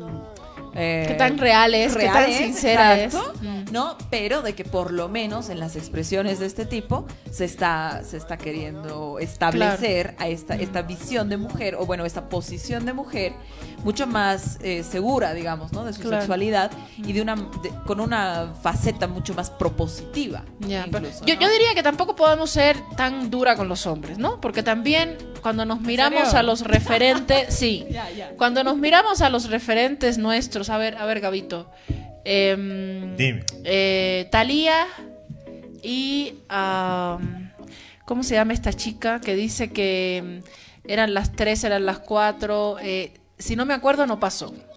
Claro, ese es, ese es Ah, Thalía. ya, sí. ¿No ve? Sí, Sí, sí. primero empieza que si no se acuerda, no pasó, ¿no? Entonces, bueno, ya aquí tenemos a la mujer que hace lo mismo que el hombre y que entonces se emborrachó, no se acuerda, no pasó, ¿no ve? Llego a las cuatro, pero un poquito más tarde, y entonces yo era la que bailaba, y entonces yo era la que hacía en cua. Ok, ok, todas podemos divertirnos, no hay ningún problema. Pero después aparecen las otras dos. ¿Cómo se llaman estas dos chicas? Que hacen en una habitación que hace boom, boom, boom. No Eh, tengo idea. pero si vienen a hablar un programa de reggaetón, tienen que escuchar todo lo que hay. Claro, no pero- han hecho la tarea. A ver, A ver, a ver, ratito, la tarea- déjame acordarme. Escucharemos, escucharemos un poco de Thalía. Déjame, ya, me voy a acordar en el camino cómo se llama la chica, que es una chiquitita. Sí. ¿Cómo se llama? Becky G, Eh, Becky G. Becky G con la otra que es una eh, exuberante mujer, no sé si natural o plásticamente, pero que cantan eh, esta, este video que están encima de un caballo y hace... eh, te voy a dar un bom, bom, bom con mi Epa, no, no, no, bueno, en fin. Ya. Es decir, ¿qué quiero decir con esto? Los referentes femeninos tampoco nos dejan bien paradas. Lo que hacen es, sí, Becky G, gracias, Carles 098, Becky G. Pero necesito la otra, necesito la otra, la, la que canta con ella el boom, boom, boom, boom, boom. Dani, dani, bom, bom, bom, bom, bom. En fin. Ah, em, eh, no voy a usar pijama, me voy para tu casa Ah, y no uso pijama. Sin pijama. Sin Esa. pijama. Ya, Sin sí. pi- me acuerdo por el ritmo. Tú tienes el ritmo. Eh, esta noche, eh, porque yo bailo, yo no, no escucho sus letras, entonces yo bailo tan, tan, tan, tan, tara, tara, tan, ¿no ves? Bueno, Es decir, lo que están haciendo es lo Aquí está, mismo. mira. Ahí está. A ver, escuchemos. Becky G y Nati Natasha. Estas compañeras. Ahí está. No me hubiera acordado. A ver. remedio pa' tu dolor, nadie te lo hace mejor que yo. Ahí está. Nadie te lo hace mejor que yo.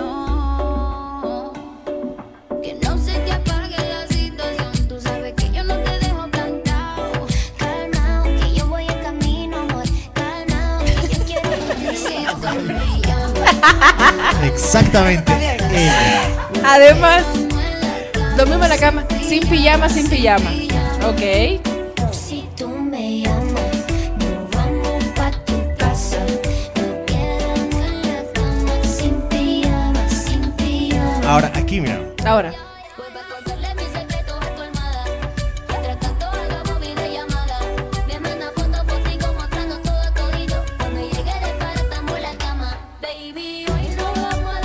O no, que es para bailar. Eso es, Claro, es para- eso es para mover todo el cuerpo. Y dígame si no se macurcan. Se macurcan. Te juro. Ahora, mira, este tipo de ritmo me parece bien interesante, sobre todo Becky G, porque estaba yo estudiando un poquito ese tema, de que es un reggaetón que tiene un, nivel rítmico, pero es más sudamericano. ¿A qué me refiero con eso? De que esto si lo cambias ahorita, lo pones una cumbia, Ajá. Igual funciona. en, engrana totalmente. Engrana. Y Es- es, así, es así como Becky G. ¿Lo que quieres decir que las mujeres hacemos música más básica? No, no, sino que el tema de marketing en realidad ahora está enfocado más en Sudamérica porque somos los consumidores máximos. claro, Entonces, claro que sí. Y hemos colonizado Europa con todos estos hits que y son eso, hits. y eso, es- y eso es increíble porque, por ejemplo, yo conocí a algunos amigos extranjeros de que dicen, Ujú. yo estoy viendo acá ya, perfecto, ¿te gusta la música electrónica? Vamos a escuchar música electrónica. No, he venido aquí a escuchar reggaetón. Exacto, sí. Es, sí. Es. Son, son personas de primeros mundos que dicen que han leído semejantes cosas y quieren venir aquí a perrear duro. Gabito, quiero es- que- eso es hay reglas para los comentarios porque aquí se están ofreciendo así. La que le gusta a los mayores, ¿cuándo, ¿cuándo quieres? ¿Cuándo? Claro, aquí ya tenemos un servicio de pimps. Tinder, tú. La zurda Tinder ahora se va a llamar posiblemente. Aquí Que nos especifique la edad de Luis Cari también, que nos especifique su edad. Viva dos Compañero Luis cuadros. Cari aquí se ofrece. Esperemos algunas fotos también posiblemente. Y en algún lugar, en, no sé, redondo de 15 kilómetros, 3 kilómetros, que podemos decir. La idea era con Becky G un poco escuchar esto, era un poco, un poco aclarar que no solamente los hombres son los que eh, nos atacan. Nosotras mismas a veces no nos damos cuenta que nos estamos de- eh, decir, degradando más. Esa es la pregunta el que objetivo, el objetivo de alcanzar el mismo nivel de poderío y de dominación de los hombres en el género del reggaetón. Es que aquí, por ejemplo, Becky G dice, o sea, te dice específicamente, te voy a complacer. O es lo que yo estoy entendiendo. Yo, no, ella, ella lo que dice es, sin pijamas porque no me da la gana, eso significa Claro. afirmación de lo que yo quiero hacer, y yo soy la que manda cuando tú vas a meter y cuando no, ¿no? Porque Ya. yo voy a irme a tu casa sin pijama, voy a dormir sin pijama contigo, entonces tú vas a estar esperando que yo te llame. De hecho, el video es con Romeo. Con Romeo, ¿existe ¿Ah, sí? señor todavía? El chico Romeo, ¿no? El que el, el castratis. Claro. Que habla lo más bajo posible. Sí, el- el- sí. el- es, es como, es como el reflejo de los castrati, pero en reggaetón, digamos, ¿no? Los famosos castrati que cantaban, Claro. que le, le- le- le cortaban su miembro para que cantara más Claro, finamente. claro, sí, sí, Él, yo creo que no le han llegado a cortar, creo, no sé, no tengo la, la, la, la- No, hay la teorías, prueba, hay ¿no? teorías conspirativas. Pero en este video, por ejemplo, es muy interesante visualmente cómo se gesta. Porque al principio aparece Romeo viendo el celular, o creo que ella soñando, o Romeo soñando que ellas le van a llamar. Es un juego así entre sueño y realidad. Y eh, al final él recibe el mensaje de estas chicas que les dicen sin pijama me voy a tu casa. Entonces ahí evidentemente como que se completa un, un círculo de Romeo, el hombre inalcanzable que se convierte en un Romeo, haciendo Claro. alusión evidentemente a Shakespeare, ¿no? Y como en cierta medida eh, ellas son las que asumen este espacio de poder de que yo digo cuándo hacerlo. Pero aún así nos estamos degradando. Porque ella no puede Exacto, es que cantarle a es Romeo en. Jean. ¿Por qué no le canta en Jean? No, por eso. pero ¿Por qué no le aparece en Jean en su video? Yo creo que es un tema de eh, totalmente las presiones. Hay presiones sociales fuertes, pero también, yo digo otra vez, Ahora, la mira, obviamente las ahí, mujeres, obviamente las mujeres, o sea, y no solamente los videos de reggaetón, pero encarnan el patriarcado. O sea, aquí eso También, no hay duda. claro. Es, o sea, por eso tenemos mujeres ahí que andan, por ejemplo, oponiéndose al aborto, mujeres que van y se oponen a, a- a que las mujeres, a que otras mujeres vivan su vida de diferentes formas, y es por eso que hay mujeres que andan gritándole puta a otras mujeres. Claro. ofensa. No hay duda de eso. Las mujeres encarnan también el patriarcado.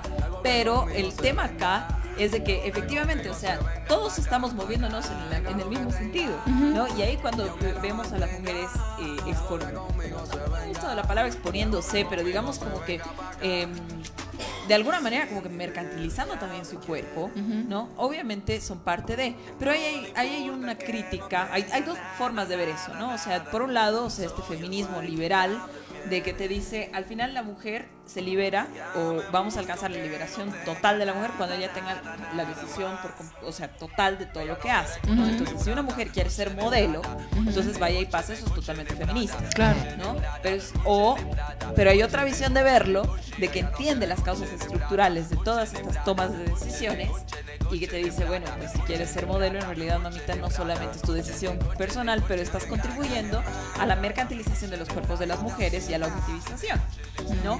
Entonces ahí hay un, un- un panorama un poquito más complejo. Por ejemplo, yo le, escuchaba, le hacía escuchar al Gabo hoy día una canción que se llama Downtown, Ah, sí. que es entre Ah. Anita y J Balvin. No, no sé.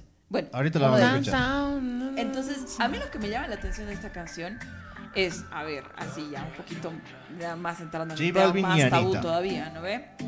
Generalmente la, la- la- cuando hablas de, de sexualidad y hablas sobre el placer femenino, es, la casi desconocido. O sea, hablar sobre el placer femenino en general es imposible, ¿no? O sea, no, no es parte de la Yo, agenda yo diría que más que imposible, todavía eh, aquí hay quien les cuesta graficar. Exacto. Es más fácil Graficar, graficar el, el- el coito del hombre Sí, que el de la mujer, sí, ¿no? exacto. ¿Por qué? Porque todavía eh, algunas Pero todas las personas... representaciones gráficas que existen y, y con las que nos bombardean todo el tiempo es de ese lado, ¿no? Y es Claro. precisamente porque las, las, las, las letras, por ejemplo, cuando veíamos, o sea, hablan de mamar, hablan sobre de ponerte de cuatro, no sé qué. Entonces, toda esta representación totalmente explícita sobre el, el placer y el, el- bueno, pues, ¿no? o sea, que la mujer complace al hombre. En cambio, lo que a mí me, me llama la atención de esta canción es de que es al revés. Y aquí no te está dando un manifiesto feminista, no te está diciendo la palabra feminismo. Claro, lo- lo hace de una manera igualdad. más- No, Mm. ahí está De una manera súper pop. Claro, Bueno. y además bailable y que claro. llega, ¿no? Hablándote sobre que existe pues el placer femenino. Y eso es una de, de las banderas también pues del feminismo y de la lucha por las igualdades. Y Sí. si estamos hablando en el nicho del reggaetón, que todo está sexualizado, meter un elemento así a mí me parece. Yo, yo lo A que me parece yo me sentiría más espera- eh, yo me sentiría esperanzada en realidad si escuchara hablar a estas chicas en una charla donde realmente eh, uno pueda ver que, que analizan lo que están haciendo y que no son parte de un sistema que las asume, ¿no? Sí. Porque ahí yo tengo mi, mis- es decir, mi, mi- soy, soy, me siento perpleja en ello porque en la medida en que uno intenta romper por un lado, pero no rompe por otros, como que sigue metida dentro del mismo círculo. Por ejemplo, yo digo, ¿por qué no aparecen videos de reggaetón hechos por mujeres donde no tengan que desnudarse?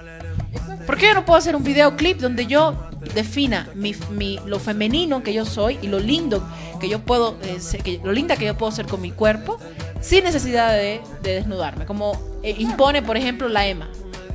No, la Emma, la, la de Harry Potter.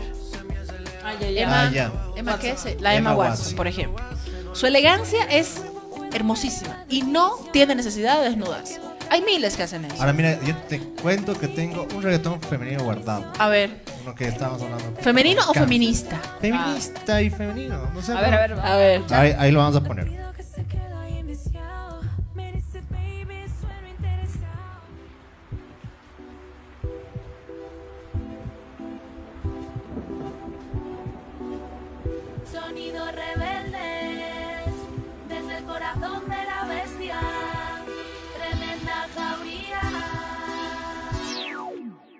Vamos sobradas, inspiración, en plena guerra, canciones de amor, construyendo siempre desde abajo, viva el perreo y muerte al trabajo. Vamos sobradas, inspiración, en plena guerra, canciones de amor, construyendo siempre desde abajo.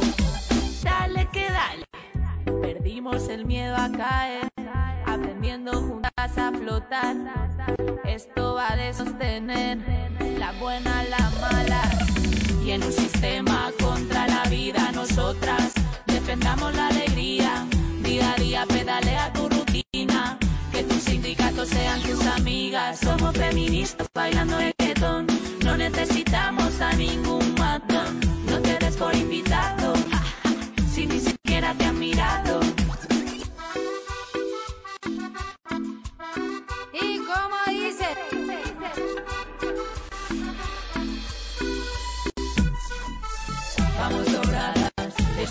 En plena guerra, campeones de amor, construyendo siempre desde abajo, viva el perreo y muerte al trabajo. Vamos sobradas de inspiración, en plena guerra, campeones de amor, construyendo siempre desde abajo.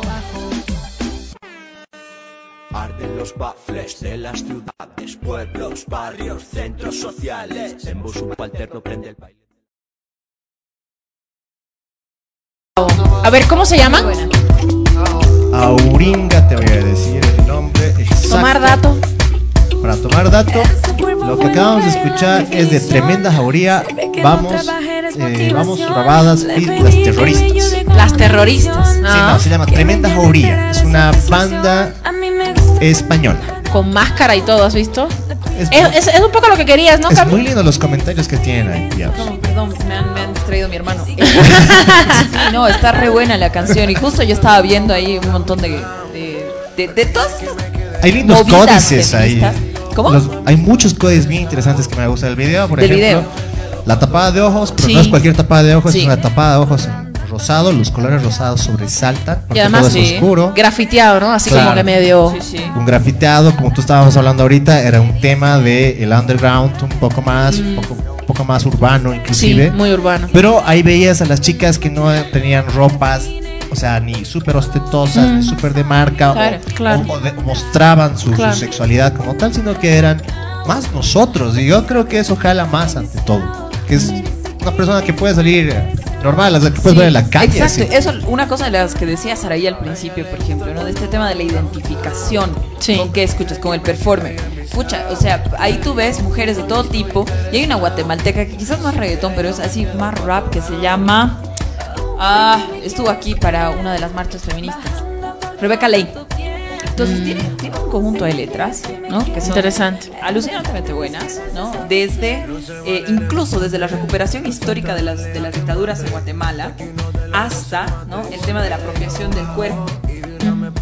Cosas Pueden aparecer, pueden aparecer. Que- que claro, que tú te sientes completamente identificada con incluso la estética, o sea, cómo se hacen los videos, y etcétera, que en ninguna parte de esos incluso eh, aparece todo este tema de ostento y de que estás ahí por encima de- del resto de los Yo diría, yo diría que, yo diría que no. Yo creo que va por ahí. que no más nada. reproduzcan más el video del Kunumi para que No, no, sí, eso ya sientan fue. otros que es la única vía de hacerse famosos. ¿ya? Yo creo que ahí, por Sería ejemplo, ideal. en la agenda nacional, por suerte, la, sola- la solidaridad ha ganado ante este tema de machismo y estupideces, Mm, porque sí, realmente La Paz, por lo menos, ha sobresalido en las noticias con el tema de la ayuda. De, Sí. Sí, sí, sí. de- Yo, yo Ojeda. escuché a varios Con eso se- influencers. se acabó. Exacto, Listo. varios influencers incluso. De que, bueno, pues llegan ahí a como a 500 mil seguidores, etcétera. Claro. A hacer videos de análisis sobre esto, ¿no? Un amigo de colegio, Sí, así, el sí. Simón eh, Ruiz Paz, pucha, él agarró y. No es pues así la persona más feminista que conozco, digámoslo. Claro. pero logró identificar, o sea, qué estaba mal con esto Claro. y, y rechazarlo públicamente. Y eso está re bueno, ¿no? Porque además nos muestra un poquito de que, aparte de que estamos en estos 13 años, eh, y sí, digo los 13 años, porque es importante recalcar eso. O sea, el tema de, de que estamos dejando atrás el, el racismo, estamos por lo menos identificándolo. Mm. Pero también, o sea, estamos avanzando en el tema se- del, del sexismo, ¿no? Hemos Estamos ganado ciertas batallas, ¿no? Sí, sí, sí. Falta claro. Batallas, pero unas cosas importantísimas han logrado. Y eso Ah. no se puede negar jamás. Y no es un tema de género, yo diría no es un tema del reggaetón, es un tema de quienes hacen reggaetón. Yo diría básicamente que no es un tema de el, el reggaetón es malo, no, es No. quién hace. Es si tú eres capaz de escucharlo, bailarlo y criticarlo. Y no repetirlo, no vivir con esa idea, no, Exacto. no reproducir las mismas imágenes. Hay muchas formas de tener sexo y no tienen necesariamente que ser en cuatro y pegado a la pared. Claro, ¿no? Es decir, hay muchas maneras hermosísimas, delis. De hecho, pueden buscar el Kama Sutra y van a ver que el 4 es el fetiche del reggaetón. Claro. Pegada a la pared, olvídate, ¿no tienes una cama? ¿Qué pasa, No, exacto, pues? No, pero es que es el proceso de dominación, es básicamente, o sea, Y además de animalización, porque parecemos animales como, como perritos. Los perritos no pueden ir a una cama.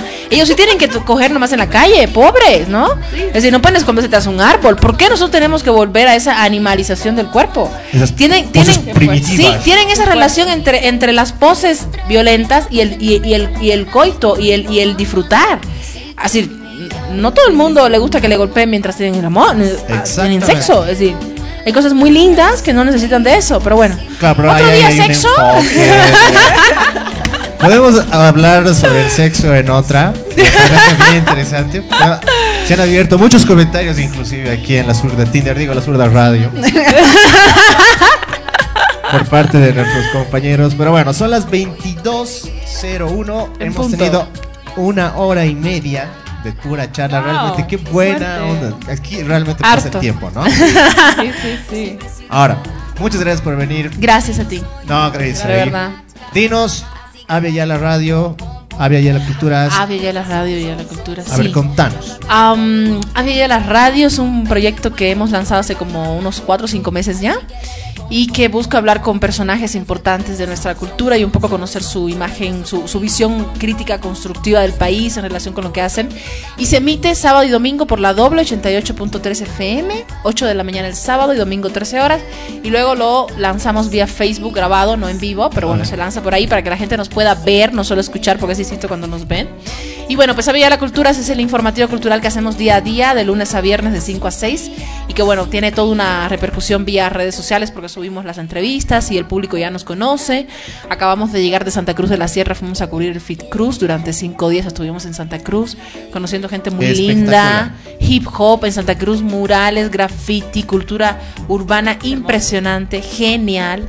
Y la verdad es que nos sentimos muy, muy felices porque el cariño que recibimos en la tierra cruceña fue hermoso. No sabíamos que nos veían tanto. Así nos sentíamos como que medio, uy, tenemos mayor responsabilidad, ¿no? Y la verdad es que agradecida, la verdad, con, con todos los que nos han recibido allá. Un gran, gran abrazo una para, experiencia entonces. para nuestros canvas Ah, y nuestros cruceños. Lindo. No, realmente Avia la cultura es uno de los vacíos culturales que a mí más me gusta y nunca lo voy a Qué negar. bien, gracias. Porque hay una criticidad a diferencia de otros programas que he visto y es lo que también me ha hecho llamarte para que Genial, nos, también gracias. nos, nos, nos ilumines, que sería la No, palabra. nada que ver. Ah, claro, todos nos vamos a iluminar de alguna manera. Mira, aquí Nos han- complementamos. Claro, una complementación total. Has visto los comentarios, han encontrado. No, yo les agradezco a ustedes. creo. Tienen ya su nicho, su espacio en las redes y, y les agradezco muchísimo porque no hay espacios como estos para charlar libremente, sin, sin, sin pauta. Claro, es lo mejor. No tenemos tiempo, no tenemos pauta, no tenemos Sí, nada. o sea, eso es podemos- importante. Entonces, libertad de expresión con responsabilidad, obviamente, pero una Sí, libertad de expresión, Es claro. la marca de la zurda radio. Es una marca total en la zurda, sí. Si no hacemos papelones, los creamos de Genial. alguna manera. Gracias, Cami, por el cariño. Igual, de verdad, Cami. un gustazo. Sí. Las resistentes en Herbol. Sí, efectivamente. eh, bueno, pues ya como parte de una de las iniciativas de la Resistencia Bolivia, tenemos el programa de las resistentes, que solo somos chicas. Qué bien. Estamos en un programa de radio de una hora semanal. Sí, sí, es poco tiempo, pero bueno. ¿no? Es Es, programas. eh, El que se- eh, bueno, es todos los viernes de 3 a 4 de la tarde por la 100.9 Radio Herbol y también estamos con eh, bueno la, la transmisión en vivo en eh, la página de la Resistencia Bolivia, ¿no? Directamente en Eh, vivo con los comentarios también sí. que están saliendo. Eh, sí, sí, sí. Ahí Genial. está todo y escuchamos y leemos y interactuamos con quien quiera ser parte del programa. Estamos con una suerte de varios temas, ¿no? El viernes vamos a hablar sobre un tema bastante complicado, que es la violencia y el aborto. Eso Es sí, un es tema un que- tema ah, complicado. Que bueno, que, que, que ha sido parte Álgido. del debate latinoamericano Sí. y nos está faltando el debate en Bolivia. Bueno, Es así. justo y necesario tener que echar algo. Mira, ahí Sí, está tu claro. banner, justamente ahí. La todo el mundo pone esa. Vamos a hacer algunos cambios. Aquí, en todo caso, hay que cambiar ese banner porque falta una nueva conductora que ha aparecido, que me parece Uy, lo sí, mejor de la vida, que es sí. Alejandra Salinas. A ver, es- una de las solamente- mejores conductoras. Está- estábamos solamente con Azul, eh, empezando este año. El año pasado estábamos con Rafaela. Nos dejó. Claro, no hubo muchos cambios, ¿no? Sí, todo el mundo se va. no, mentira. No importa Eh, que se vayan. o sea, Sí, después más gente No, Eh, me genial. Claro, pues ya ahora Las estamos- tres mosqueteras La- han llegado en su punto. Sí, sí, sí, las tres resistentes. Sí, una belleza. Qué A bien. Está, está re bueno, porque claro, no todas pensamos igual. Es lo bueno. Entonces hay como que hay un intercambio de ideas, complementaciones importantes, ¿no? Y eso requiere, bueno, se valora el trabajo de todas ahí. Genial. Así que Saraí te vamos a invitar. Ya, De una de genial, esas, gracias. sí, por favor, Vamos a hay- rompernos. Sí, por favor, a mí me ha encantado compartir el espacio. Sororidad. Sororidad. Lo mejor del Genial, mundo. Genial, gracias, de Bueno, verdad. muchachos. A dormir, muchachas, muero de sueño. a dormir, Sí. estamos algo cansados. Son las 22.06. Mandamos un abrazo al José porque no ha podido llegar. Sigue trabajando Sí. el pobre. Esperemos que ya nos encontremos en nuestra reunión posterior, como siempre. En todo caso, le mandamos un abrazo a todos, a todas. Nos vemos. Chao a los que Chao, nos chao. escribieron. A Chao. todos. Chau, chau, chau, chau, Nos chau. vemos. Chao. Exclusiva responsabilidad de dos locos que se animaron a hacer un programa en redes sociales. Pedimos total discreción y mejor si están acompañados por una persona con criterio formado ya que este show no es apto para la televisión nacional. No somos muchos, no somos pocos, pero estamos todos locos. No somos muchos, no somos pocos, pero estamos todos locos. No somos muchos, no somos pocos, pero estamos todos locos. No somos muchos, no somos pocos, pero estamos todos locos.